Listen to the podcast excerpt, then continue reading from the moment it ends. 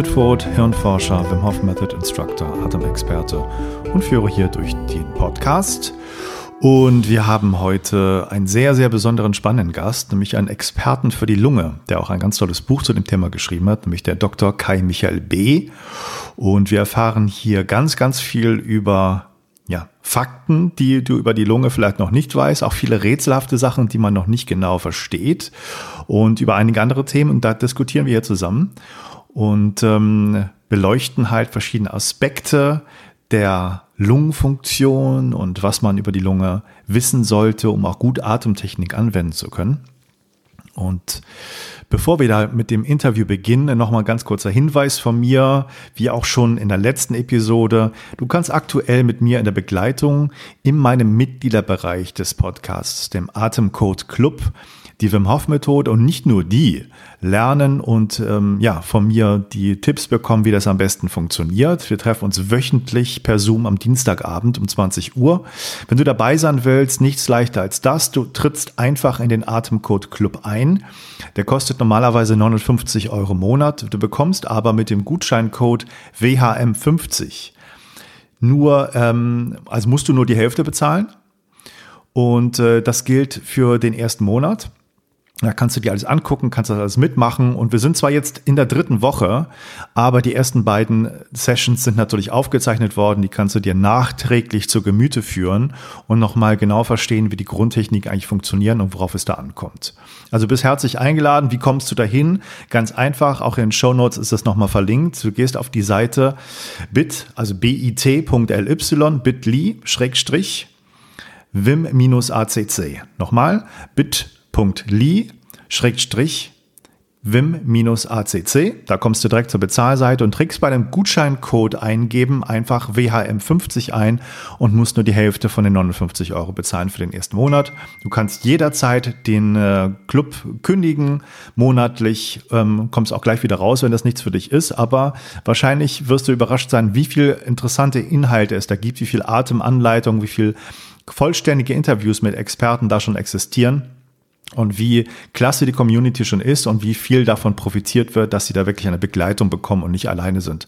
Gerade in diesen Zeiten ist es wichtig, eine Atemtechnik für sich zu entdecken und zu haben, die einen stärkt, die einen Kraft gibt und die eigenen inneren Ressourcen weckt und nachweislich das Immunsystem stärkt. Also wer da nicht zugreift, dem kann ich auch nicht mehr helfen als mit diesem Angebot. Ähm, nichtsdestotrotz, wir machen hier weiterhin Podcasts und Interviews und ähm, streuen Informationen über wichtige Themen der Atmung in die Welt.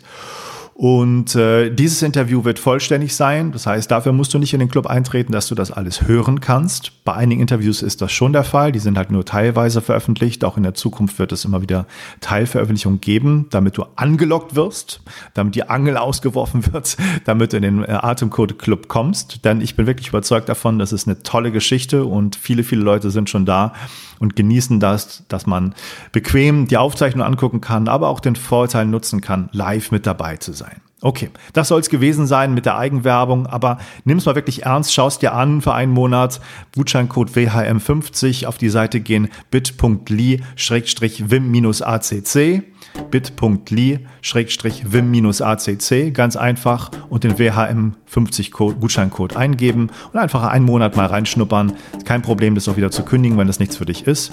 Aber ich bin sicher, du wirst dabei bleiben und wirst sehr erstaunt sein, was du da alles für tolle Informationen bekommst. Jetzt zum Interview mit Dr. Kai Michael B.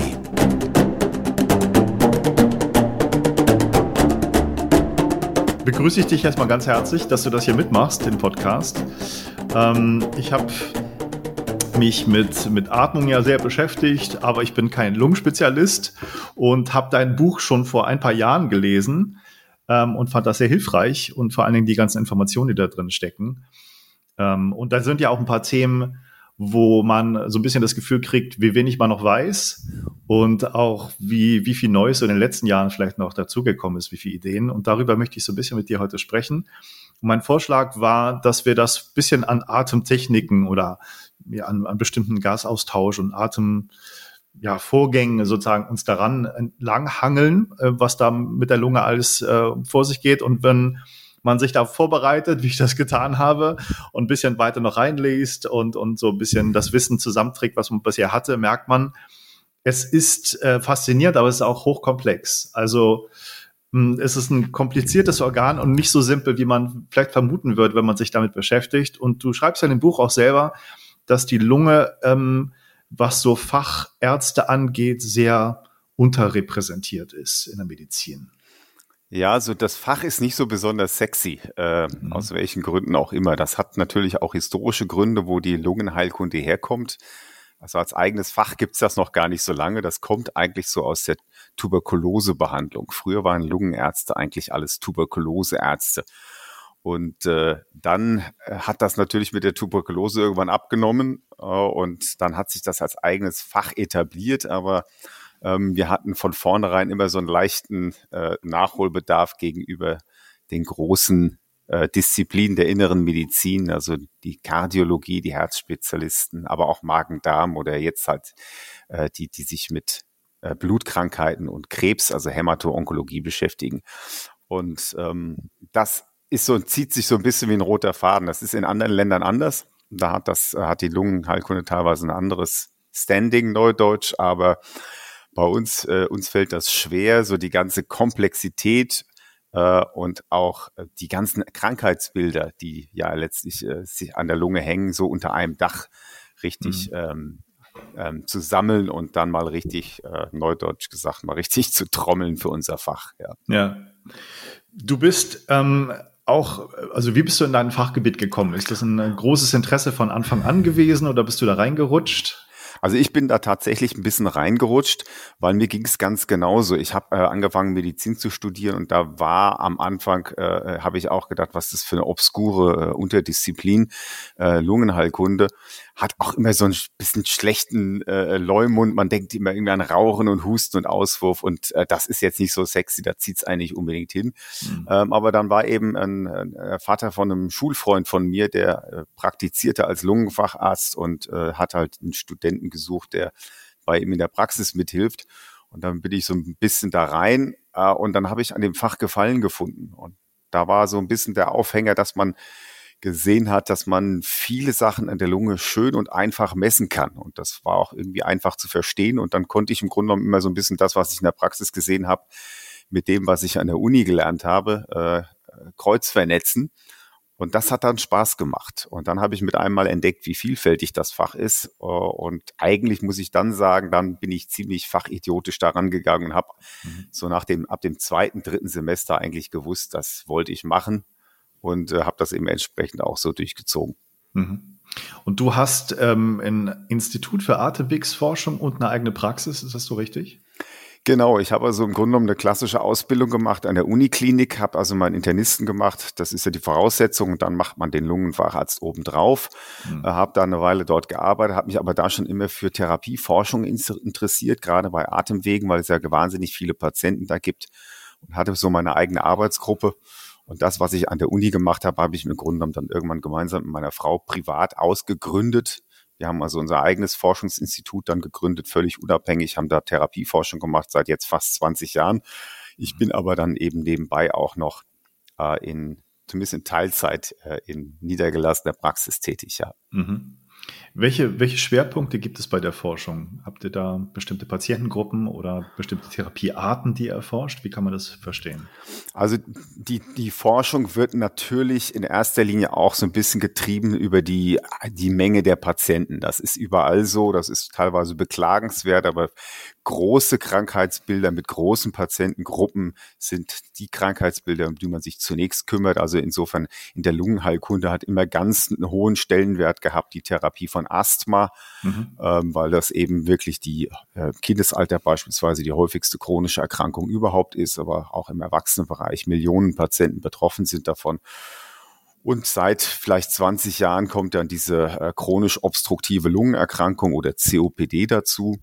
Glücklicherweise hat sich das aber auch ein bisschen gewandelt. Also wir sehen auch äh, immer sowohl in den Universitäten als auch in den äh, in der forschenden Industrie jetzt auch eine Hinwendung zu selteneren Krankheitsbildern. Und das ist sehr erfreulich, weil es gibt Patientengruppen und Patientenkrankheitsbilder, wo tatsächlich 20, 25 Jahre nichts passiert ist, ja, wo man im Grunde genommen immer noch das macht, was man vor Jahrzehnten gemacht hat, ohne mhm. dass das damals in irgendeiner Art und Weise äh, wirklich äh, mit Sinn und Verstand war. Also da gibt es ein paar, einige sehr positive Beispiele.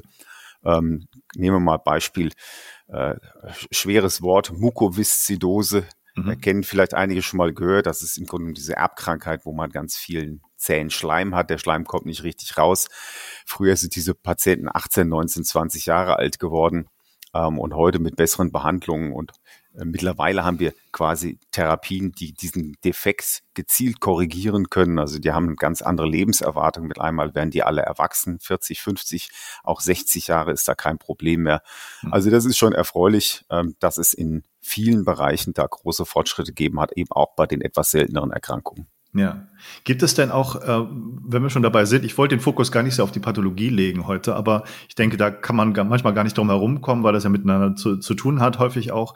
Gibt es denn Fortschritte bei Asthma auch, die, die in den letzten 20 Jahren passiert sind? Die beeindruckend sind oder ist das eher noch ein schwieriges Thema? Na, das ist schon sehr beeindruckend, muss man sagen, weil ähm, Asthma ist äh, in den 70er Jahren da, wenn die, die Eltern äh, oder die Kinder die Diagnose bekommen haben, war das häufig noch so ein Schreckgespenst. Ja, da hat man mhm. gedacht, Mensch, das Kind, das ist lebensgefährlich. Man hatte diese Asthmaanfälle äh, wo dann tatsächlich früher auch äh, viele Kinder und Erwachsene gestorben sind daran. Ja, ein Todesfall an Asthma ist heute die Ausnahme geworden. Wir haben als nächstes mal eine ganz einfache inhalierbare Therapie, die sich über die letzten 20 Jahre entwickelt hat. Und gerade im Bereich sehr schweres Asthma, das sind nur wenige, das sind vielleicht fünf Prozent der betroffenen Asthmatiker, gibt es eben diese zielgerichteten, personalisierten äh, äh Therapien aus der Molekularbiologie, die so seit 10, 15 Jahren äh, das Leben von diesen Patienten wirklich bei vielen sehr, sehr, sehr viel einfacher gemacht haben. Also da ist schon sehr viel mhm. Positives passiert. Hm, das hört sich gut an. Ich, ich habe selber ein bisschen Asthma-Erfahrung. Ich habe lange als, als Kind Heuschnupfen gehabt und dann war das irgendwie, ich glaube, die erste, den ersten Asthma-Anfall hatte ich so mit 22 dann auf einmal, einen sehr pollenreichen äh, Spätfrühling und dachte, hey, was ist das denn? Pfeifen und so und nicht richtig Luft gekriegt oder nicht richtig Luft rausgekriegt. Das ging aber auch wieder weg. Ich habe dann so eine ähm, äh, wie heißt das, Desensibilisierung, ja, genau. Hypersensibilisierung gemacht. Dann wurde das alles besser, hat sich ein bisschen verschoben, meine, meine Zeit von, von meinem Heuschnupfen dann. Aber dann hatte ich so auch mit den ganzen Atemtechniken, die ich letzten fünf Jahren gemacht habe, mit Heuschnupfen gar kein Problem und Asthma schon gar nicht. Das, das fand ich sehr eindrücklich und das hört man ja auch immer wieder, wenn man bestimmte Atemtechniken macht, dass solche Symptome sich zumindest bessern. Ja. Ähm, wie ist es dann eigentlich mit den Ursachen von Asthma, wenn wir kurz dabei sind? Gibt es da schon neue Erkenntnisse, warum sowas entsteht? Weil ich habe so ein bisschen geguckt, da gibt es ein sehr interessantes Buch, wenn ich, wie ich finde, von dem Bill Bryson, der häufig so Sachen zusammenträgt, mhm. jetzt über den Körper. Ja. ja. Das ist ja kein Experte, aber der sucht sich sehr skurrile Sachen häufig zusammen ja. und sagt so, man weiß nicht genau, warum in bestimmten Teilen der Erde, bestimmten Ländern Asthma äh, häufiger vorkommt als in anderen. Also ja. England ist so, so ein Spitzenreiter und dann gibt es viele andere Länder, das ist weniger. Was, was kannst du dazu sagen? Ja, das ist ein ganz spannendes Forschungsfeld, äh, weil Asthma so dynamisch ist, ja. Und das hat uns die Gelegenheit gegeben, viele unserer ähm, Vorstellungen auch so ein bisschen kritisch mal auf den Prüfstand zu stellen. Früher hat man gesagt, das ist eine Erbkrankheit, ne? Also wenn du irgendwie deine Eltern Asthma haben, dann hast, haben die Kinder das vielleicht auch. Hm. Ja, das gibt auch eine erbliche Komponente dabei, die aber scheint gar nicht so furchtbar wichtig zu sein. Scheint also viel mehr so eine Kombination aus bestimmten Umweltfaktoren und wie wir es neudeutsch sagen, Lifestyle-Faktoren zu sein, ja, weil wir tatsächlich in einer Dynamik Asthma-Zunahme in bestimmten Ländern sehen, die ja mit jetzt einer erblichen, rein erblichen Komponente nichts zu tun haben können. Das geht innerhalb von 10, 20 Jahren.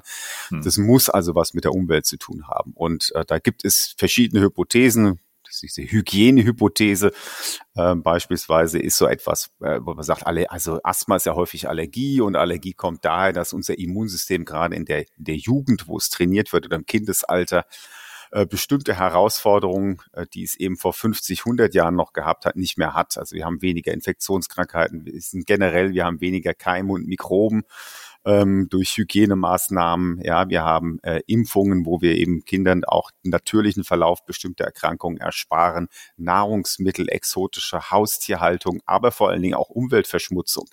Ja, auch das spielt ein ganz, eine ganz wichtige Rolle und deswegen erklärt sich das ganz schön, warum äh, in bestimmten Ländern, ja, den sogenannten Ländern der ersten Welt oder in der äh, entwickelten Welt ähm, sehr viel mehr Asthma und Allergie gibt und in anderen Teilen der Welt das äh, lange Jahre viel seltener war und lustigerweise oder auch weniger lustigerweise äh, in Ländern, wo sich die Industrialisierung ausbreitet, tatsächlich auch die Asthma- und Allergiehäufigkeit jetzt auch konsequent zunimmt. Also das ist ein relativ ähm, konsistentes Gedankengebäude. Es erklärt nicht alles, mhm. aber es erklärt sehr vieles, warum wir diese Zunahme an Allergien und Asthma sehen.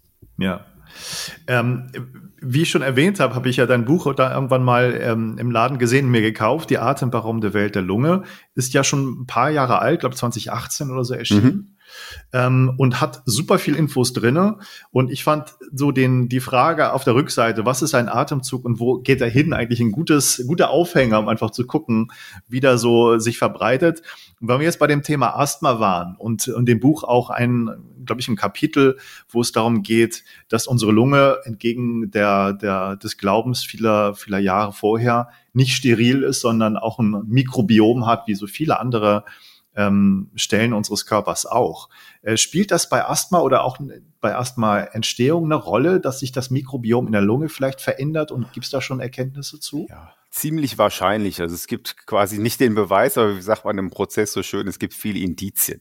Mhm. Äh, und das ist nochmal der Punkt, den du am Anfang gesagt hast. Äh, natürlich, wir wollen nicht so viel über Pathologie reden, aber das Lustige ist tatsächlich, dass wir ähm, in vielen Sachen uns interessieren, für die normalen Vorgänge der Lunge zu äh, interessieren, wenn wir über die Pathologie dahin kommen. Ging bei mir genauso. Ich habe über Krankheiten zur Lunge gefunden. Und bei Asthma ist das, und im Mikrobiom ist das auch so eine Sache. Ne? Da hat man früher gedacht, naja, die Lunge ist steril, da wächst nichts drin weil mit normalen Anzuchttechniken da nichts wuchs. Und dann hat man immer gedacht, die Lunge, die ist halt steril, da ist nichts, was völlig unrealistisch ist, ja, weil mhm. mit jedem Atemzug kommt da irgendwas rein.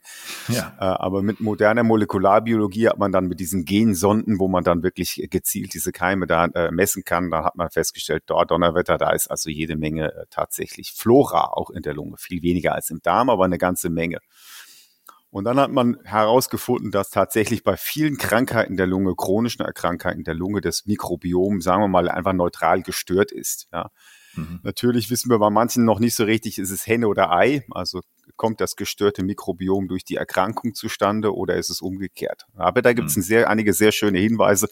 Äh, zum Beispiel haben wir uns immer gewundert, warum ähm, Allergien häufiger sind bei Kindern, äh, deren Mütter äh, im, äh, in der Schwangerschaft oder über die Geburt aus irgendwelchen Gründen Antibiotika bekommen haben. Mhm. Oder warum Kinder häufiger Allergien bekommen, die mit Kaiserschnitt zur Welt kommen, ja, ja. als durch den Geburtskanal. Da habe ich früher mal gesagt, das ist Weird Science. Also was mhm. soll das? Ja, also äh, nein, aber das macht tatsächlich Sinn, weil der Durchtritt durch den Geburtskanal, wie man festgestellt hat, da bekommen die Kinder ihre, ihre erste bakterielle Flora, nämlich durch die Mutter. Die sind ja im Mutterleib erstmal steril.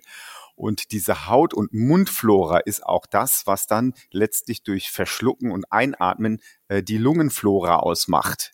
Und wenn das von Anfang an äh, gestört ist, nämlich durch beispielsweise Antibiotika oder in dem Fall im Kaiserschnitt man gar nicht da durchgeht, dann hat man eben eine andere Zusammensetzung. Und mhm. äh, dann kommt es zu ganz anderen Immunvorgängen. Das Immunsystem lernt ganz anders in der Lunge von Anfang an. Äh, und so erklären sich dann eben auch so frühkindliche Störungen und sehr frühkindliche Allergien. Also es ist ein ganz logischer Zusammenhang. Äh, und äh, das ist eine der, wie ich finde, sicherlich interessantesten Erkenntnisse der letzten 10, 15 Jahre in der Forschung. Und ja. da sind wir gerade am Anfang und lernen jeden Tag dazu. Ja, also ich habe vor, ähm, ich glaube, fünf Jahren so einen der ersten Interviews geführt habe in Hannover, wo ich noch gelebt habe, mit dem Robert Barring Interview gemacht. Das ist so ein funktioneller Mediziner, der auch ein Institut für Stressmedizin hat und über Darmbakterien gesprochen und und äh, Dysbiose und so weiter. Und äh, damals noch war das auch, auch wirklich hoch umstritten. Hat er mir erzählt, die Kliniker, die belächeln das noch alles, die glauben nicht an Leaky Gut und sowas. Ich glaube, das hat sich nach meinem Eindruck sehr geändert. Wir wissen, dass da die Darmflora und die Darmbakterien auch die Zusammensetzung großen Einfluss auf die Gesundheit hat. Ich weiß ob nicht, ob Hen und Ei schon so geklärt ist. Bei, bei einigen Sachen weiß ich zumindest, dass man durch bestimmte Gabe von Bakterien auch vieles wieder ja. in die Balance bringen kann, also wieder was regulieren kann. Ist das überhaupt auch denkbar für die Lunge, dass man, ich meine, man kann so Probiotika schlucken. Ich weiß, das ist immer noch umstritten, wie gut das funktioniert. Ja. Aber bei der Lunge ist da auch was Denkbares am Horizont? Also im Grunde genommen machen wir ähnliche Sachen. Also wir, haben, wir inhalieren jetzt noch kein Mikrobiom, äh, mhm. aber es gibt ja schon sehr lange Studien im pädiatrischen Bereich, die eben mit frühkindlichem Einsatz von Probiotika bei Risikokindern, ja, also wenn jetzt irgendwie Eltern Neurodermitis haben oder Allergie, Heuschnupfen, Asthma, dann gibt es durchaus Studien, äh, die genau diesen Punkt mal angeschaut haben. Äh, und ähm, da gibt es tatsächlich auch einige Studien, die gezeigt haben, dass solche Erkrankungen eben seltener auftreten bei einer bestimmten Ernährung. Und wir transportieren das und versuchen natürlich jetzt ähm, das Ganze in die Lunge zu transponieren. Wir haben ein bisschen die, die Schwierigkeit, wir kommen natürlich an unser Material viel schlechter ran, gerade im frühkindlichen Bereich, ja, ähm, wo ja das Immunsystem geprägt wird und lernt. Also da kriegt man natürlich viel einfacher eine Stuhlprobe von einem Kind, wo man genau die Zusammensetzung sich angucken kann und auch sehen kann, wie, wie stark weicht das von einem normalen Mikrobiom ab. Und wir haben natürlich die Problematik, wir können jetzt nicht massenhaft kleinen Kindern irgendwie eine Sonde in die Lunge reinschieben, äh, um dann äh, was zu erfahren über das normale Mikrobiom um dann zu fest, festzustellen, was ist das Gestörte, äh, um dann das Ganze vielleicht auszugleichen. Also es ist bei uns leider nicht so, der Zugang zum System ist nicht ganz so einfach, aber grundsätzlich ist das ein Ansatz, der verfolgt wird. Ja, spannend. Also äh, lass uns vielleicht noch mal ein bisschen zurücktreten, weil ich jetzt schon merke, ich gehe da im Medias Res, der, der tief rein. Ähm, bei Atemtechniken, und ich weiß nicht, ob du verschiedene Atemtechnik-Erfahrungen hast, also viele Leute, die das machen, da gibt es, würde ich sagen, vielleicht mal grob zwei Kategorien, welche die sehr schnell was verändern durch äh, sehr, sehr starken Eingriff in die Atemtechnik und Atem, in den Atemvorgang. Und dann gibt es welche, die eher auf sanftere regelmäßige Trainingsvarianten setzen. Wenn man so den Atemzug mal verfolgt in die Lunge hinein, wie würdest du das beschreiben, was da so vor sich geht? Also ich glaube, dass alle diese Atemtechniken, und ich bin jetzt jetzt niemand, der das äh, groß praktiziert, aber ich habe sehr viel Kontakt damit über meine Patienten und auch über meine Frau, die ist also nicht nur Ärztin, sondern eben auch, äh, die ist äh, Yoga-Lehrerin mhm. und macht sehr viel mit Atemtechnik, auch mit unseren Patienten ähm, und habe so ein bisschen Kontakt dazu. Also grundsätzlich ist es so, dass Atemtechnik eigentlich oder dass man, um die verstehen zu können, eigentlich zwei Sachen wissen muss. Das eine, das Atem, Atmen oder Atemluft ist ein Gas, also es hat eine gewisse chemische Zusammensetzung, die auch auf sagen wir mal ganz allgemein chemische Prozesse im Körper einen Einfluss hat. Das vergessen die Leute häufig. Die denken, das ist halt einfach Luft und die kommt rein und wieder raus. Ja. Und das zweite ist der mechanische Aspekt. Ja. Äh, und Atemtechniken, egal welche man dann nimmt, nehmen im Grunde genommen in, auf irgendeiner von diesen zwei Komponenten Bezug. Ja? Entweder beispielsweise, wie du gesagt hast, also äh, Techniken, die jetzt eher auf eine schnellere Atmung zielen. Äh, da verändert sich dann letztlich durch die schnelle Atmung die chemische Zusammensetzung auch des Blutes, was bestimmte Konsequenzen hat. Und wenn wir was eher was machen, was langsam und tief ist, dann ist das etwas, was ganz besonders unsere Atemmuskeln natürlich bewegt. Das wiederum sorgt dafür, dass diese Dehnungsfühler in der Lunge, also in diesem Organ sitzen ganz viele sowieso kleine Federn, die messen, wie gut ist das Organ gespannt und die mhm. geben Informationen ans Gehirn beispielsweise. Äh, die werden da ganz besonders in Anspruch genommen. Und diese Mischung sorgt dafür, dass diese Atemtechniken tatsächlich eine ganze Reihe von äh, Einflüssen haben auf unseren Gesamtorganismus. Ja, also nicht nur, da wird nicht die Lunge gedehnt und auf und wieder zugemacht, sondern das hat eben auch weit ab von der Lunge verschiedene äh, Auswirkungen auf unseren Organismus und deswegen können ganz unterschiedliche Techniken ähm, ja, da äh, durchaus hilfreich sein mhm. ähm, und äh, zum Einsatz kommen. Ja, also die Lunge hat, wie du es ja im Buch beschreibst, auch erstaunlicherweise viele äh, afferente Nervenfasern zum, zum Gehirn. Also da, ich glaube, du beschreibst es so 20 Prozent des Vagus ähm, sind mit der Lunge vernetzt. Ja. Ja, also der Vagusnerv ist unser äh, wichtigster, äh, wenn man so will, das ist, das ist quasi das zentrale Datenkabel. Ja, das ist so wie das, was zwischen USA und Europa im, im, im Ozean liegt. Da läuft mhm. quasi 20 Prozent des gesamten Datenverkehrs läuft über diesen Nerv äh, und äh, also aus der Lunge.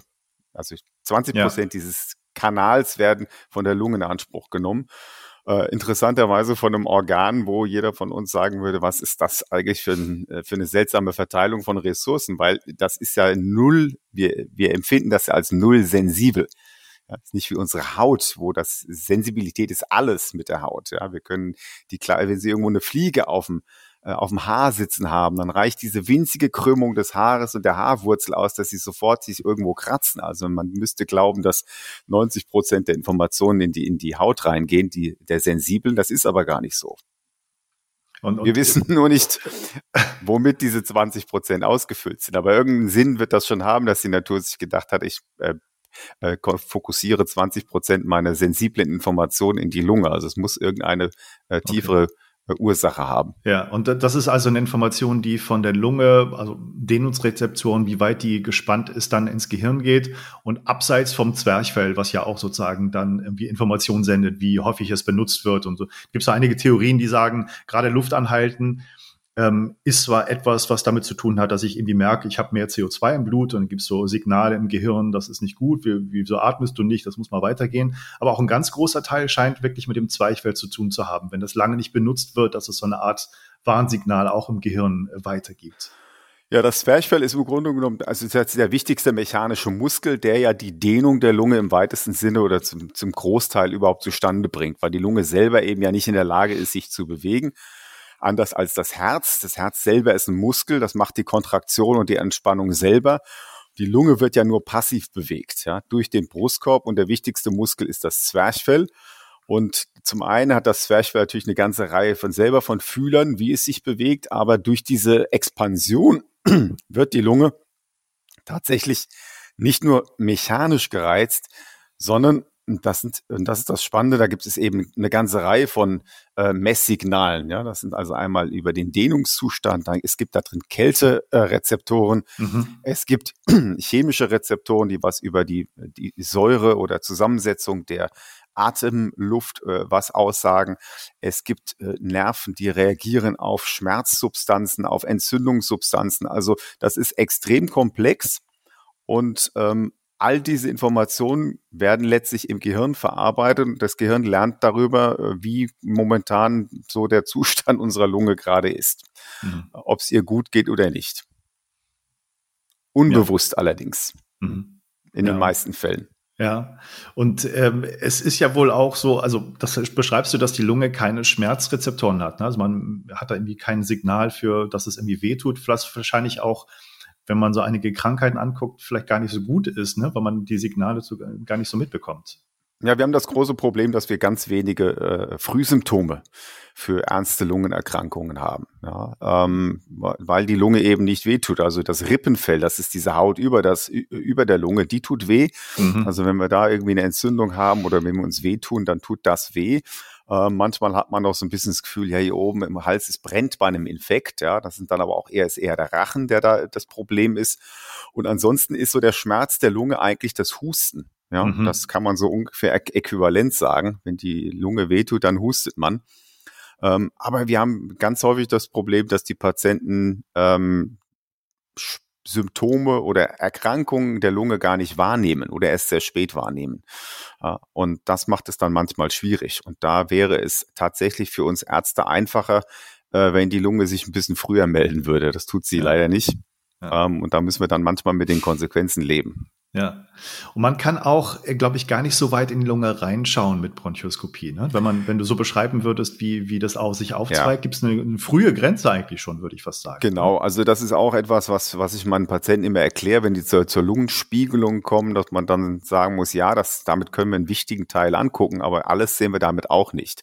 Mhm. Also man muss sich vorstellen, dass ein Bronchoskop hat ungefähr so die Dicke von einem, von einem kleinen Finger. Mhm. Das heißt, wir kommen da wunderbar erstmal in die Luftröhre, dann gibt es diese beiden Hauptbronchien, da kommen wir auch noch wunderbar rein und dann gibt es die Lappenbronchien, da geht's auch noch. Und dann das nächste nennt man das Segment. Äh, und in die Segmente, naja, da kann man noch so reingucken, aber dann wird's dann schon langsam eng, je nachdem, äh, wie groß es da unten ist. Also man kommt im Grunde genommen so drei, vier, fünf Generationen weit. Ja. Tatsächlich haben wir ja aber äh, bis zu 20 Generationen Aufteilungen. Also diese kleinen peripheren Atemwege, die sieht man dann mit dem Bronchoskop auch nicht. Also da muss man dann auf andere Sachen zurückgreifen. Mhm. Bildgebung, Röntgen, CT, solche Sachen. Ja. Wenn wir nochmal den, den Weg der, der Atmung weitergehen, und ich finde, du machst eine gute Unterscheidung zwischen Atmen und Atmung. Könntest du das nochmal erklären? Ja, das Atmen ist im Grunde genommen, es ist einfach nur die, äh, ähm, das mechanische Hin- und Herschieben von Luft. Mhm. Damit ist es aber noch nicht getan. Also die Luft kommt quasi, muss durch irgendeine muskuläre Pumpe in unsere Lunge rein und dann muss sie aber durch diesen Schwamm irgendwie durch und dann kommt das, was wir Atmung nennen. Das ist im Grunde genommen dann die Verstoffwechselung.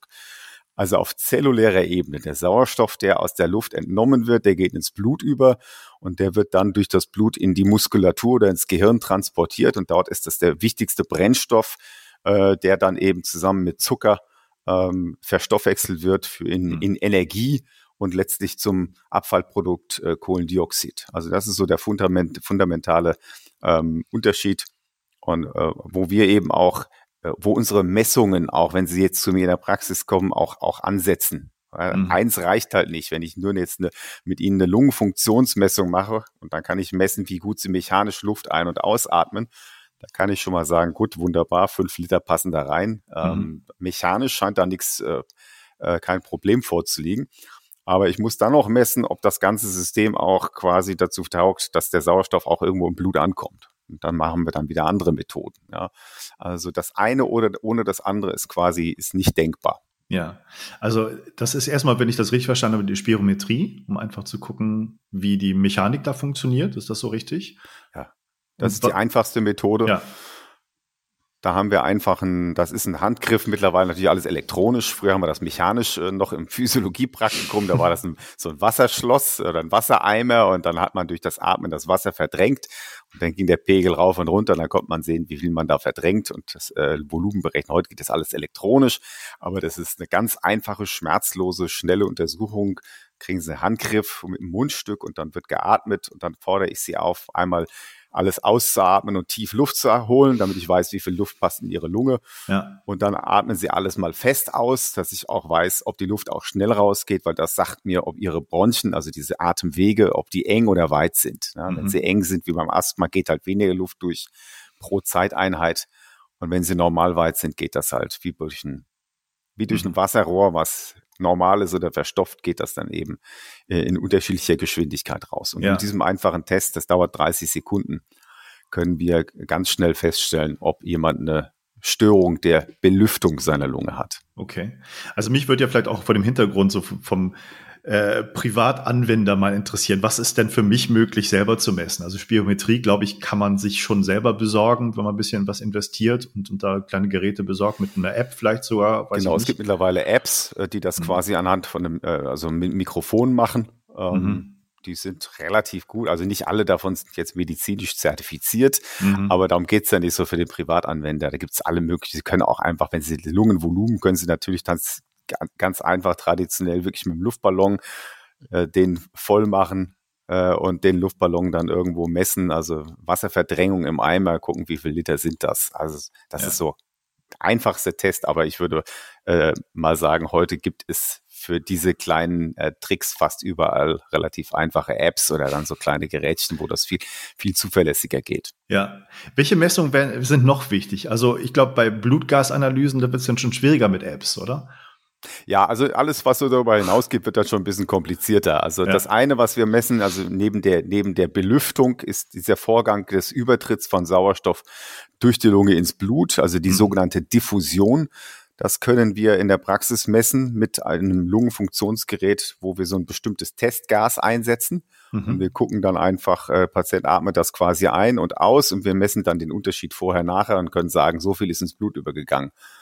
Und das äh, Dritte, genau wie Sie richtig sagen, wir können natürlich dann im, mit speziellen apparativen Techniken Sauerstoff im Blut auch messen. Äh, was jeder noch einfach machen kann, diese Geräte können Sie ja mittlerweile dank Covid in Anführungszeichen auch überall im Internet kaufen. Ja. Sie können die Sättigung äh, die Sauerstoffsättigung im Blut mit diesen Fingergeräten beispielsweise messen. Ja. Das sagt Ihnen nichts über die Menge an Sauerstoff im Blut, aber sagt Ihnen zumindest, wie viel, wie viel Prozent von meinem roten Blutfarbstoff ist denn gesättigt mit Sauerstoff, weil das ist ja der Transporter für Sauerstoff. Mhm. Und da kann man grob sagen, wenn das über 95 Prozent ist, dann ist es ziemlich wahrscheinlich, dass sie auch genügend Sauerstoff im Blut haben. Und das mhm. ist so das Einfache, was außerhalb von der Arztpraxis noch geht. Mhm. Und CO2 zu messen ist dann schon ein bisschen schwieriger. Das geht nicht so einfach, oder? CO2 wird dann schwieriger. Also wir können mit unseren Geräten sowohl im, in der Atemluft CO2 messen, äh, wir können das CO2 auch in der Blutgasanalyse messen und äh, sicherlich gibt es auch, also Sie kennen ja beispielsweise jetzt diese äh, äh, Belüftungsdiskussion. ja. Ähm, und da gibt es auch so, es gibt einfache CO2-Sensoren für Raumluft, die Ihnen dann irgendwie sagen mhm. können, zumindest in der Raumluft, die jetzt auf die Ausatmenluft irgendwie geeicht sind, das weiß ich nicht, aber Sie können jetzt sagen, in der Raumluft ist jetzt der Prozentsatz so und so und das ist jetzt zu hoch und offensichtlich müsstest du dringend mal die, äh, die, ähm, die Fenster aufmachen und mal mhm. lüften. Ja. Ähm, wie wie sieht es aus mit den Lungenbläschen? Könntest du das ein bisschen erklären? Das ist ja sozusagen der Übergang und es gibt, ja. glaube ich, viel mehr, als jeder vermuten würde, wenn man das so liest. Genau, also ich habe sehr häufig so mit meinen Patienten, die haben so ein bisschen Verständnisschwierigkeiten, sagen, ich habe das jetzt irgendwie verstanden, ähm, aber die fragen dann am Ende sehr häufig trotzdem, Herr Doktor, habe ich es jetzt eigentlich an den Bronchien oder habe ich es an der Lunge? Ja, ja also diese, ja. das ist so ein bisschen ähm, traditionell gewachsene ähm, Fe Fehlsicht. Natürlich ist, gehören die Bronchien auch zur Lunge, aber äh, die Bronchien sind, wenn man so will, das sind die zuführenden Straßen. Ja, das ist so wie ein verzweigtes Wegesystem wo die Luft transportiert wird. Durch die Bronchien geht kein Sauerstoff durch. Also die haben eine reine Röhren- oder Leitungsfunktion. Mhm. Und wenn sie am Ende dieser Röhre irgendwann sind, dann kommt der Bereich, wo der Sauerstoff tatsächlich dann aus diesem System, aus der Lunge ins Blut übergeht. Und das nennen wir die Alveolen. Die Alveolen, das muss man sich so vorstellen, so, es ist am Ende von so einer Straße so viele kleine traubenartige Aussackungen. Warum traubenartige Aussackung? Man versucht quasi am Ende dieses Systems nochmal die Oberfläche möglichst groß zu machen, sodass also möglichst viel Sauerstoff pro Einheit da ins Blut übergeht, weil an diesen Aussackungen, an diesen Bläschen, den Lungenbläschen, um die schlängeln sich die Blutgefäße der Lunge. Ja? Und die Blutgefäße sind an der Stelle so dünn, dass der Sauerstoff direkt durch diese Blut, äh, durch diese Lungenbläschen in die Blutgefäße übergeht. Und dann hat quasi die Atmung ihre Funktion erfüllt, nämlich der Sauerstoff ist transportiert und der geht dann letztlich über ins Blut. Gleichzeitig wird an der Stelle das Kohlendioxid aus dem Blut, aus diesen ganz feinen Blutgefäßen in die Alveolen abgegeben und dann dreht sich der Atemfluss um beim Ausatmen und dann wird im Grunde genommen der Schmodder, äh, der da angefallen ist, wird dann wieder ausgeatmet. Und ja. tatsächlich ist es so, genau wie Sie richtig sagen, es gibt von diesen Alveolen wahnsinnig viele. Es hat sie keiner genau gezählt, aber man kann es ungefähr schätzen. Es sind wahrscheinlich zwischen drei bis 400 Millionen von diesen Atem, äh, von diesen Alveolen äh, in unserer Lunge. Ja. Ähm, und das ist, glaube ich, auch, wenn man jetzt die Lungenentwicklung mal anschaut, irgendwie auch ein Faktor, der äh, zeigt, dass gerade Frühchen halt bis zu einer bestimmten Woche das eigentlich nicht überleben können, weil die Alveolen sich noch nicht ausgebildet haben. Ist das so genau. Richtig? Ja, also das ist auch äh, ein ganz wichtiges äh, äh, Thema, um das zu verstehen, das Ganze, ähm, weil man denkt ja immer, kleine Babys im, Bauch, das sind im Grunde genommen sind quasi fertige Menschen, die sind nur mhm. sehr klein und die werden dann halt irgendwann groß, ja, weil das ist ja auch das, was man dann außerhalb des, des Mutterleibes sieht. Eigentlich kommen die ja fertig zur Welt und dann werden sie eigentlich nur groß und die Proportionen ändern sich. Aber im Mutterleib ist das eine ganz andere Geschichte. Tatsächlich wachsen unsere Atemwege von oben nach unten. Also erst kommen die, die, die Atemwege, die Bronchien, die fangen erstmal hier oben an. Das, das, da ist ihr kleines Kind noch so ein kleines Kügelchen. Mhm. Da gibt es so die erste Aussackung und aus dieser Aussackung wachsen dann diese ganzen Wege und die Verzweigungen. Und da sind am Anfang überhaupt noch keine Alveolen da. Und erst so ab der 18., 19., 20. Woche fangen da langsam an, diese, äh, diese äh, Alveolen zu entstehen. Und das erklärt beispielsweise, warum Frühchen, also sehr früh geborene Kinder, äh, meistens, wenn sie jünger sind als 25 Schwangerschaftswochen, nicht lebensfähig sind, mhm. weil da es sind keine äh, Alveolen angelegt. Das heißt, es hilft auch nichts, die Kinder nach der Geburt äh, zum Beispiel zu beatmen mit einem ba oder mit Sauerstoff zu versorgen. Das ist einfach nicht da, nicht angelegt, das System. Ähm, und deswegen Frühgeburtlichkeit, also ich glaube, dass früheste Frühchen, was es je gegeben hat, war 21. oder 22. Woche. Mhm. Und selbst diese Kinder, selbst wenn sie überleben, haben meistens ihr Leben lang mit äh, Lungenproblemen zu kämpfen, weil das System einfach nicht zur Ausreifung äh, gelangt ist, wie es sollte. Ja. Ähm, der Übergang äh, bei den Alveolen, wo Sauerstoff dann ins Blut tritt und CO2 zurück. Ähm, ist das ähm, also wenn ich die Luft anhalte, geschieht das trotzdem weiterhin? Ist das sozusagen unabhängig von dem mechanischen Luft ein- und ausatmen? Ich habe ja so ein Residualvolumen, das es bleibt immer ein bisschen äh, Luft in der Lunge. Ja. Und ist der Austausch weiterhin einfach vorhanden? Ja. Oder also hat das mit meiner Mechanik zu tun? Das hat auch etwas mit der Mechanik zu tun. Und natürlich, wenn man quasi Luft anhält und die Luft da unten steht, dann gibt es irgendwann ein, äh, sozusagen ein Equilibrium. Also irgendwann äh, ähm, gleicht mhm. sich der Gradient ja aus. Eine der treibenden Kräfte, warum also der Sauerstoff in die eine Richtung geht und der CO2 äh, in die andere Richtung geht, ist ja der chemische Gradient, also die, der Unterschied in der Konzentration hier auf der einen Seite und auf der anderen Seite. Und wenn wir ähm, diesen Gradienten unterbrechen, indem wir nicht mehr atmen, äh, dann kommt es irgendwann zu einem Austausch da. Ja, sodass also die, diese Werte sich angreifen, dann wird natürlich mhm. der, diese treibende Kraft auch immer geringer. Also ohne eine mechanische äh, Unterstützung können wir diesen Gradienten nicht aufrechterhalten. Und ähm, deswegen müssen wir dann eben nach einer Weile ähm, wieder atmen, sonst fängt ja. das ganze System da unten an zu kollabieren. Wenn man die, die Luft anhält, merkt man, ähm, oder ich merke das zumindest, dass ähm, sich da wieder Luft in der Lunge sammelt. Also ist das sozusagen immer noch dann der Rest Austausch, der stattfindet und das CO2 sich dann noch weiter ansammelt? Kann man das so sehen? Also ob man das spürt, das weiß ich nicht. Ich glaube, dass den Effekt, den man da sieht, wenn man äh, tatsächlich äh, ähm, äh, die Luft anhält, ist es sehr häufig, dass man bei diesem Luftanhalten äh, sehr viele Atemhilfsmuskeln benutzt, die man sonst nicht benutzt. Also quasi wirklich Teile der Lunge belüftet, die normalerweise gar nicht belüftet sind. Mhm. Das ist etwas, was viele Leute vergessen. Wenn ich jetzt hier so mit ihnen rede, dann habe ich üblicherweise so ein Atemzugvolumen von einem halben Liter. Ja. Da mhm. sind große Abschnitte meiner Lunge, gerade so im unteren Bereich, die sind im Moment gar nicht belüftet. Und wenn ich die Luft anhalte, dann mache ich natürlich einmal richtig auf und dann spüre ich in der Tat, wie also in alle meine Lungenareale ähm, dann Luft reinkommt. Und das ist so ein bisschen der Effekt.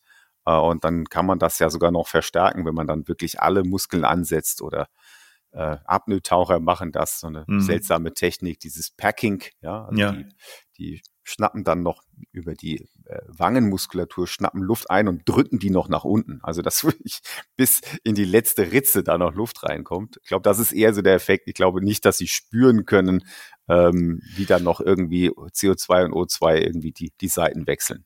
Ja, das verstehe ich. Also erstmal, wir haben uns auf das Du geeinigt, Kai. Entschuldigung. Sonst kommt das komisch an, wenn du mich ja, siehst und umgekehrt sorry. nicht. Ja. Ähm, und zweitens, wir machen ja häufig bei der, also gerade bei Wim Hof Methode, äh, leert man ja die Lungen und hält dann die Luft an. Das ist, glaube ich, nochmal ein Unterschied. Und dann merke ich schon, dass sich da was ansammelt, einfach und ich das nochmal abatmen kann und so die Luftanhaltezeit verlängern kann dadurch. Ja, das ist genau, das ist dann quasi das, der, die, die umgekehrte Technik, also es ja. ist das, das Endpacking. Ja, das kann durchaus sein, äh, dass man dann äh, quasi diese Rekrutierung ja, von mhm. den belüfteten Arealen ähm, dann auch spüren kann und man diesen Effekt hat. Also das ist durchaus denkbar. Ja, ich habe äh, in meinem Podcast hier mit mit zwei ähm, Freitauchern Interviews geführt und Packing haben die mir auch erzählt, das ist natürlich eine Technik, die man da vorsichtig machen muss, weil es auch nicht ungefährlich ist, ne? weil man da immer mehr die Lunge dehnt und dann fast vielleicht überdehnt, gibt es auch, ähm, sag mal, böse Nebenwirkungen davon. Das darf man nicht überstrapazieren. So.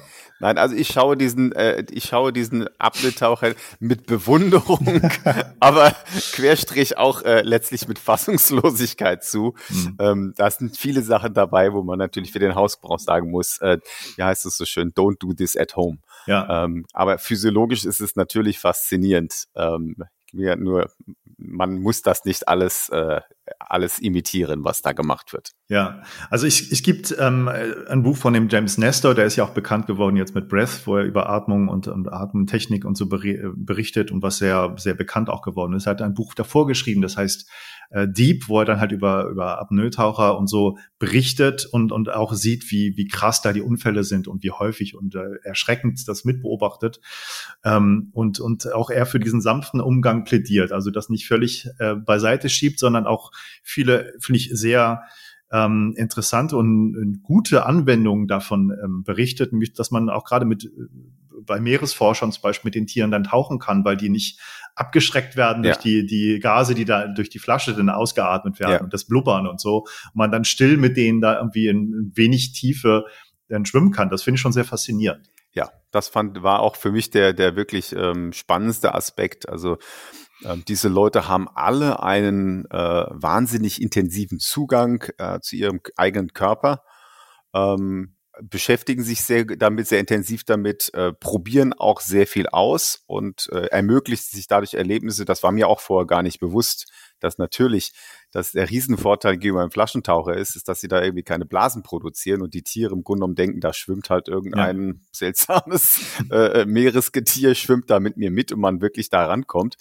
Ähm, fand ich ein ganz tolles Erle Erlebnis, aber eben wichtig, darauf hinzuweisen, das ist ja nicht umsonst eine Hochrisikosportart ja. und äh, ähm, das dann sozusagen die, die, die, die Randaspekte, die man jetzt nicht unbedingt ähm, mitnehmen genau. sollte. Aber man kann ganz viel davon mitnehmen. Ja, ich meine, die Rekorde und so, das kann man alles schon kritisch sehen, aber sie haben ja zumindest auch gezeigt, als das losging, dass das physiologisch doch ähm, größere Möglichkeiten gibt, dann die Tiefe zu tauchen, als, also was Medizin vorher für möglich gehalten hat. Genau, also das muss man dann sagen. Also ich ist ja, äh, sag mal, sie, sie, sie tun ja niemandem weh damit. Äh, ich, ich sehe das immer relativ entspannt, äh, wenn jemand der Meinung ist, also jemand, der so an Grenzen geht, äh, wenn er das machen muss aus irgendeinem inneren Drang heraus, dann sage ich, okay, solange du also niemandem damit irgendwie äh, anderen schadest, ist es, dann tu es halt, wenn das deine innere Berufung ist. Und tatsächlich sind ja äh, solche Extremmenschen dann auch äh, ähm, welche, die uns in der Physiologie unheimlich äh, voranbringen. Ja, also das sind nicht nur die, die in die Tiefe gehen, sondern wir haben auch unheimlich viel gelernt über ähm, äh, über die Physiologie, über die Menschen, die in die Höhe gegangen sind, weil auch das mhm. haben wir uns nicht vorstellen können. Also wir ja. haben uns nicht vorstellen können, dass man auf den Mount Everest ohne Sauerstoff gehen kann. Ja, ja, ja. Und es offensichtlich, es haben welche geschafft. Ja. Ja, es gibt gerade eine ganz neue Studie, wo man den, äh, den ich auch interviewt habe, den Franzosen Guillaume Nery, äh, auch ein Freitaucher, ähm, als Einzelfall untersucht hat in Belgien, bei dem Stephen Lowry, glaube ich, das ist so ein Koma-Forscher, ähm, und da geguckt hat, was im EG und ähm, im FMRT da vor sich geht, wenn er dann im, im, Scanner die Luft anhält. Das ist auch ganz spannend dann zu sehen, dass da diese Forschung vonstatten geht an diesen speziellen Leuten, die halt so lange trainiert haben. Und bei dem Training ist es ja immer ganz wichtig für die, dass die ein großes Lungenvolumen haben, um viel Luft mit runternehmen zu können. Und das heißt aber im Umkehrschluss auch, dass man das Lungenvolumen durch Atemtechniken ja auch äh, vergrößern kann oder dass es plastisch ist, wenn man so will. Ja, aber das ist also das ist in Grenzen äh, mhm. so. Äh, man kann damit weniger machen. Also es ist nicht so wie wenn Sie äh, mit äh, 16, 17 ins Fitnessstudio gehen und ähm, mit oder ohne zur Hilfenahme von irgendwelchen Dingen sich plötzlich ihren Oberkörper aufpumpen und 10, 20 Kilo Muskelmasse zulegen. Mhm. Äh, vieles an dem Lungenwachstum ist genetisch de determiniert und äh, das Lungenwachstum ist an sich, also die Lunge, strukturell, die ist so mit 18, 19 eigentlich ausgewachsen. Mhm. Das heißt, wenn Sie vorher natürlich jetzt Sportarten, Ausdauersportarten betrieben haben, die haben dann die Schwimmer beispielsweise, die haben einen großen Brustkorb, da wächst die Lunge dann quasi mit. Aber man kann jenseits des 22., 23. Lebensjahres nicht mehr so ganz furchtbar viel machen, was nicht heißt, dass man nicht das Lungenvolumen doch vergrößern kann. Nämlich mhm. beispielsweise durch Training der Atemhilfsmuskulatur, generell Elastizitätsübungen, ja, indem man den Brustkorb quasi ähm, ja elastischer macht oder expan äh, besser ähm, expansiver macht. Das mhm. geht schon. Aber man kann nicht mehr sehr viel. Also die Vorstellung, wenn ich jetzt vier Liter habe, ich trainiere mich auf sechs Liter rauf, das funktioniert nicht. Also das, ähm, mhm. das geht nicht. Aber ich kann, krieg kleine Zuwächse. Und für die meisten Menschen, die Ausdauersport betreiben, das ist dann wiederum die, die gute Nachricht, ist das auch nicht schlimm, weil in der Regel ist die Lunge nicht das limitierende Organ. Das ist jetzt anders als bei den Apnoe-Tauchern. Da müssen sie natürlich tatsächlich so viel Sauerstoff da reinknallen, wie geht. Ja. Ähm, und da ist das kardiovaskuläre System nicht so wichtig. Bei einem Ausdauersportler ist das Entscheidende tatsächlich, das, was ich da anliefere, wird das auch abtransportiert und verwertet in der Muskulatur. Und dafür brauche ich in erster Linie ein wahnsinnig gut trainiertes Herz mhm. äh, und eine Muskulatur, in der, die in der Lage ist, das Ganze auch ordentlich zu verwerten. Und Lunge ist selten der limitierende Faktor da. Okay, aber wenn ich mein Lungenvolumen etwas erhöhen kann, was wird da eigentlich äh, erhöht? Also du sagst die Elastizität, aber ähm, Alveolen kann ich nicht mehr erzeugen durch Wachstum, oder? Genau, die Alveolen sind irgendwann ausgewachsen. Also die wachsen quasi noch. Also die Anzahl der, der Alveolen ist so im, bis zum achten Lebensjahr ist die Anzahl der Alveolen äh, festgelegt. Mhm. Also da gibt, kommt nichts mehr dazu. Ja, und dann kann ich im Grunde nur das System quasi etwas vergrößern und die äh, minder belüfteten oder schlecht belüfteten An Areale dadurch belüften, indem ich beispielsweise meinen Thorax, also das knöcherne Gerüst darum größer mache. Ja? Mhm. Trainiere oder aber einfach dafür sorge, dass meine Atemhilfsmuskeln besser angesteuert werden, ja, und eben die Lunge dadurch besser expandiert wird. Aber ich kann, ich krieg, äh, ich krieg, kann machen, was ich will. Ich kriege nicht mehr Alveolen dazu. Okay. Ich erinnere mich so dunkel und korrigiere mich, wenn das falsch ist, dass du in dem Buch irgendwie eine Studie erwähnst von einer, ich glaube, Patientin, die einen Lungenflügel entfernt bekommen hat und die andere Seite der Lunge dann noch wieder gewachsen ist. Was ist das nicht das, was da passiert ist? Ja, das sind so, äh, das sind so Einzelfallphänomene. Okay. Ähm, die, die Situation ist natürlich nicht so ganz übertragbar, weil das sind, das sind, waren Patienten, äh, wo was weggeschnitten wurde. Und offensichtlich kann durch das, dieses Wegschneiden der Lunge kann es zu einem Wachstumsreiz kommen. Wie das mhm. genau funktioniert, das wissen wir aber noch nicht. Aber das Spannende ist tatsächlich, dass das Programm an sich angelegt ist. Ja?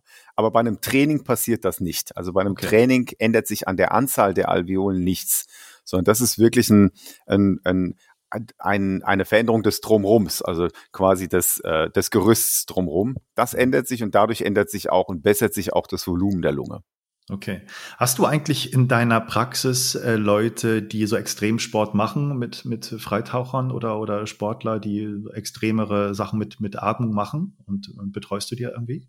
Also gelegentlich ja, die mhm. haben ja meistens keine Probleme ähm, mhm. Äh, oder also kommen halt mal, wenn sie mal ein Problem haben, weil die das natürlich dann auch in ihrer in ihrem täglichen Leben deutlicher spüren.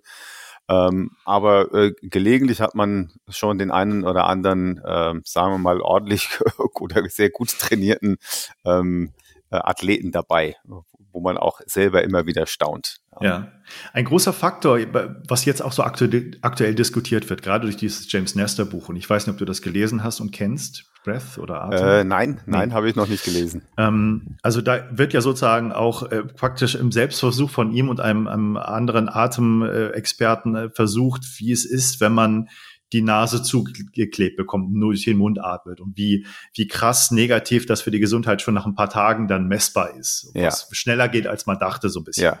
Und da wird im Grunde, könnte man vielleicht grob zusammenfassen, die Nasenatmung sehr propagiert. Und du schreibst ja auch im Grunde entwicklungsgeschichtlich so, der Mund ist auch nicht zum Atmen gedacht, sondern die Nase, die hat viele, viele Vorteile. Ähm, und Nasenatmung und Sport ist, glaube ich, auch noch ein Gebiet, was, äh, sag mal, ausbaufähig ist. Wie ist so dein Eindruck da, dazu? Ja, also das ist ein, ein super Experiment. Wie gesagt, ich habe das Buch jetzt nicht gelesen. Ich kenne aber tatsächlich Studien, die äh, so aus den 80er, 90er noch kommen, weil äh, man diesen Zusammenhang gesehen hat. Das ist, äh, du hast selber davon gesprochen mit diesem Heuschnüpfen mhm. äh, und dann Asthma. Äh, und dann, das ist etwas, was wir in der Praxis als Etagenwechsel bezeichnen. Und also erst fängt es in der Nase an, dann geht es auf die unteren Atemwege. Und das ist bei vielen Erkrankungen so, auch bei Erkältungskrankheiten, anderen Sachen. Und tatsächlich hat man sich schon früh dafür interessiert, äh, gesagt, also eigentlich ist die Nase das primäre Atemorgan und wenn die Funktion ausfällt, was passiert denn dann eigentlich? Dann ist es ja nicht einfach so, naja, dann atmet man halt durch den Mund, sondern all das, was die Nase macht, und das ist sehr wichtig, filtern, vorwärmen, ähm, äh, Luftfeuchtigkeit anreichern und so weiter und so fort. Das äh, fällt weg und dann haben wir sehr schnell tatsächlich ein hohes Risiko für Atemwegserkrankungen. Ähm, und deswegen werden wir die Nase da absolut nicht unterschätzen. Ähm, bei, der, bei der Höchstleistung ist es natürlich so, wenn wir Höchstleistungen ähm, erbringen, da wird der überwiegende Teil der Ventilation tatsächlich äh, durch, den, ähm, durch den Mund mhm. äh, kurzfristig hergestellt. Also man sieht selten mal, sagen wir mal, Triathleten äh, nasenatmend durchs Ziel laufen. Trotz allem ist es so, dass äh, tatsächlich äh, bei vielen die Nasenatmung immer noch einen kleinen, einen kleinen ähm, Beitrag leistet mhm. äh, im Sport. Und gerade im, im Top-Athletenbereich sind natürlich diese kleinen Unterschiede unter Umständen ähm, entscheidend. Insofern wird also auch ein Triathlet nicht mit einer, mit einer, wenn die Nase komplett zu ist, wird er auch nicht in der Lage sein, das mit dem Mund zu kompensieren. Mhm. Ja, aber in der Regel ist es so, wenn wir richtig Hochleistung bringen, dann ähm, ist das Bedarf, der Bedarf an Sauerstoff so hoch, dass wir das mit einer reinen Nasenatmung eben nicht mehr schaffen. Ja, was, was ich auch sehr faszinierend finde, ist, dass äh, durch Nasenatmung und nur durch Nasenatmung halt auch Stickstoffmonoxid dann irgendwie angereichert wird in der Luft und dann mhm. sozusagen ins Blut geht und eher dafür sorgt, dass die Blutgefäße erweitert werden und dann besser alles mit Sauerstoff versorgen können. Also ein wichtiger Faktor bei der Atmung auch eine Rolle spielt. Ja. Was, was kann man dazu sagen? Wie, wie siehst du das da? Spielt das ja, in der Praxis also, eine Rolle? Ja, also ja, ich sehe natürlich sehr viel diese diese ähm, diese wie wir sagen, Komorbiditäten, also das gleichzeitige Vorliegen von Erkrankung der Nase ja. äh, und, der, und beispielsweise Asthma. Das ist etwas, was ja, was ja bei uns ähm, ständig auftritt. Und da ist tatsächlich sind solche Faktoren auch wichtig. Also das NO, was in der Nase produziert wird, äh, hat teilweise einen protektiven Effekt auf die unteren Atemwege. Ja, mhm. Und wenn das wegfällt, und deswegen ist bei uns immer ganz wichtig, wenn Sie jemanden mit unteren Atemwegen behandeln, so müssen Sie immer auch nach den oberen Atemwegen gucken. Mhm. Ja, und umgekehrt sollten HNO-Doktor, wenn der jemanden ein Problem mit der Nase feststellt, immer auch schauen, äh, gibt es ein Problem mit den unteren Atemwegen. Mhm. Also mit den, mit den Gefäßen ähm, ist jetzt, das ist nicht so meine Baustelle, das nehme ich natürlich mit. Gefäßgesundheit ist für uns auch ganz wichtig, aber wir sehen eben diesen ganz engen Zusammenhang. Wenn es hier oben nicht funktioniert, äh, dann kriegt man das da unten auch nie richtig, äh, nie richtig wieder äh, funktionsfähig. Also ja. das muss man wirklich ganzheitlich betrachten. Gibt es eigentlich eine Messung, die du machen kannst oder die du kennst, wo man ähm, NO sozusagen die Produktion von NO in der Nase irgendwie nachverfolgen kann, ob das gut wir oder können das, also wir können NO ja messen mit mit Standardgeräten sowohl in den also aus der aus der Atemluft, das ist das, was ich mache, aus den unteren Atemwegen. Es gibt aber einige Geräte, die man auch umrüsten kann, wo man da auch die nasale Produktion messen kann. Ja. Ah, ja. Und äh, da sind wir auch beispielsweise bei bestimmten entzündlichen Erkrankungen typische Veränderungen ähm, aber das Entscheidende ist tatsächlich auch, was passiert. Also in dem Falle sehen wir dann zum Beispiel ein erhöhtes NO bei einer allergischen Erkrankung der Nase. Mhm. Aber spannend ist tatsächlich zu sehen, was passiert, wenn diese, dieses Lokal-NO, äh, was in der Nase produziert wird, auch für die unteren Atemwege nicht mehr äh, zur Verfügung steht. Ja, weil die Funktion ist eben vom NO, die ist relativ komplex. Das ja. geht quasi in beide Richtungen. Ja. Was ich ja total spannend finde, dich nochmal zu fragen. Wir haben ja im Vorgespräch da ganz kurz drüber geredet und ich habe dann noch ein bisschen weiter geguckt. Ähm, Lachgas, also N2O. und äh, das wird gerade so ein bisschen in einigen Kreisen propagiert als ähm, ein Faktor, wo man da noch mehr in Ekstase kommen kann bei Atemtechniken. Und erstaunlicherweise, wenn man so Literatur anguckt, das ist ja schon seit den 70er Jahren bekannt, dass gerade Zahnärzte sich öfter mal so eine Dosis geben. Da gibt es wohl eine hohe Dunkelziffer, weil es so viel Spaß macht und die die Geräte ja auch zu, äh, da in ihrer Praxis haben, um die Leute ein bisschen zu betäuben. Ähm, und dass da ja viele positive phänomenologische Auswirkungen haben kann und dass es so eine, so eine allgemeine leicht zugängliche Droge ist. Ähm, und auf vielen äh, Konzerten, Festivals und so konsumiert wird und angeblich in den Top Ten der, der konsumierten Drogen schon vorhanden ist. Also so eine mhm. unbekannte Größe, würde ich fast sagen. Ja. Kommt dir das als ähm, als Atemforscher irgendwie bekannt vor? Hast du da eine Meinung zu oder ist das für dich eher was Unbekanntes?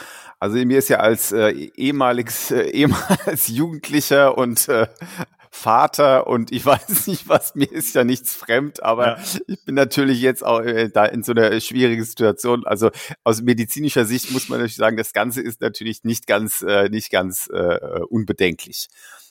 Das sehe ich natürlich mit Befremden. Tatsächlich ist das bei mir auch ein bisschen unterm Radar gewesen. Ich habe das mhm. zwar schon mal gehört, aber ich habe mir jetzt auch noch mal ein paar Daten angeguckt. Das okay. scheint tatsächlich ähm, in bestimmten Altersgruppen ein relativ häufiges Phänomen zu sein.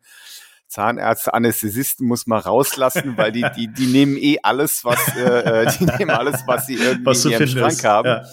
Ja. Ähm, nein, äh, das ist ja eine eben offensichtlich sehr einfache Methode, äh, daran zu kommen. Ja. Ähm, ich will jetzt nicht sagen, wie, ich will jetzt hier noch irgendwie Propaganda machen, aber natürlich, man, es ist ein Narkosegas, mhm. ähm, was ähm, neben den beschriebenen Effekten natürlich auch eine ganze Reihe von unangenehmen Nebenwirkungen hat. Und ich bin bei solchen äh, Do-it-yourself-Experimenten bin ich immer sehr skeptisch.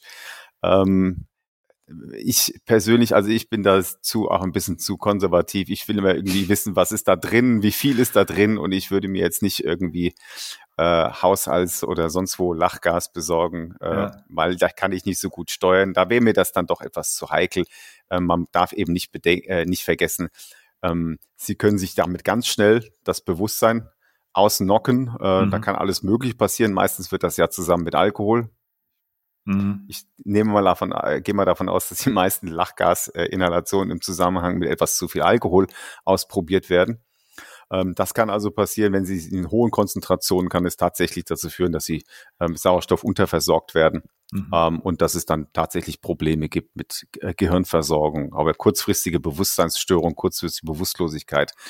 Ähm, da gibt es eine ganze Reihe von Nebenwirkungen. Insofern würde ich das jetzt auch nicht unbedingt für den, für den Hausgebrauch äh, ja, empfehlen. Also ich kann, ich kann so die, die ärztlichen Bedenken kann ich sehr gut verstehen. Es geht so in diesem Zusammenhang eher darum, dass man bestimmte Atemtechnik macht und am Schluss so, so einen Einkick von N2O sich mhm. gibt, um so diesen Effekt noch zu verstärken. Also nicht viel mehr. Aber es gibt euch durchaus Leute, die da eine starke Sucht äh, empfinden und das häufiger nehmen und dann wirklich sehr, sehr krasse neurologische Ausfälle kriegen, weil wahrscheinlich mhm. die Vitamin B12 dann nicht mehr die Versorgung sichergestellt ja, das ist. eins der Nebenwirkungen, wenn man es häufiger macht. Also genau. dass der chronische Konsum hat dann die üblichen Nebenwirkungen, äh, äh nicht nur eben das Suchtpotenzial, sondern eben auch äh, die, in diesem speziellen Fall äh, ähm, macht es Probleme mit dem Vitamin B12.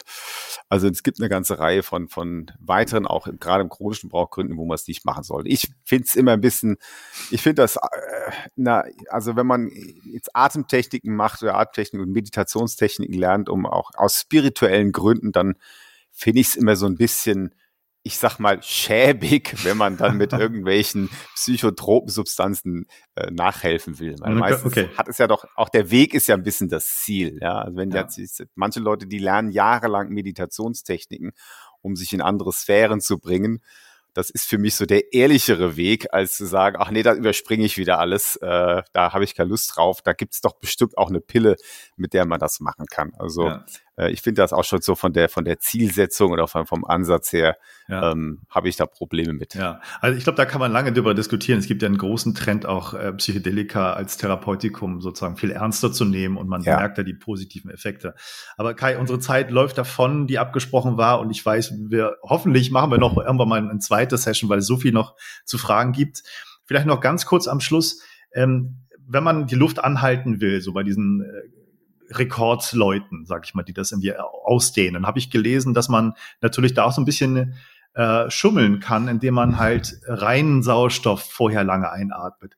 Gibt es da eine Gefährlichkeit auch beim reinen Sauerstoff, wenn äh, gerade so Patienten das ja auch häufig bekommen? Wie, wie, ist das? Ist das nur gut, wenn man reinen Sauerstoff? Nein, also Sauerstoff ist natürlich in hohen Konzentrationen ein, auch ein Gift, ja, nicht umsonst. Also es ist 20 Prozent in der Luft und wenn wir 30, 40, 50 oder bei Patienten manchmal 100 Prozent geben, dann machen wir das auch nur kurzfristig, weil wir denen über eine kritische Phase weghelfen wollen. Mhm. Ähm, also in, im einmaligen Gebrauch ist es natürlich, äh, hat es diese diese, Effekte nicht, aber eben Sauerstoff 100 Prozent ist, in, ist eigentlich ein toxisches Gas, was also Radikalenbildung äh, bewirkt etc. Sollte man also auch nicht äh, leichtfrist, äh, äh, leichtfertig einsetzen. Mhm. Ähm, anderer Trick, den ja Luftanhalter gelegentlich machen, ist aber das Hyperventilieren mhm. vorm Luftanhalten. Also entscheidend ist ja das CO2 abzuatmen und dann quasi äh, dafür zu sorgen, dass man länger diesen CO steigenden CO2-Spiegel äh, aushalten kann. Aber wie ich gehört habe, also unter Tauchern, Tauchern ist sowieso gefährlich, weil das Problem da tatsächlich ist, wenn sie das praktizieren, können sie unter Wasser bewusstlos werden. Genau.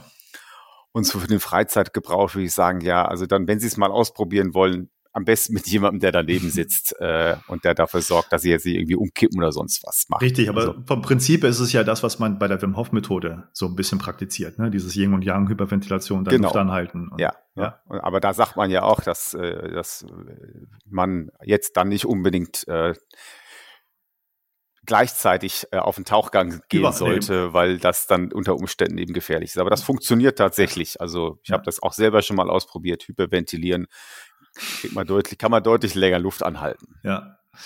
Äh, lieber Kai, vielen, vielen Dank für das Gespräch. Wir haben so vieles noch nicht angesprochen, aber ich hoffe, wir machen da noch einen zweiten Teil, wenn du Bock hast. Ja, gerne. Ähm, ich werde mir dann noch ein bisschen die Umstände überlegen, weil ich habe da noch ein paar Ideen hinzu.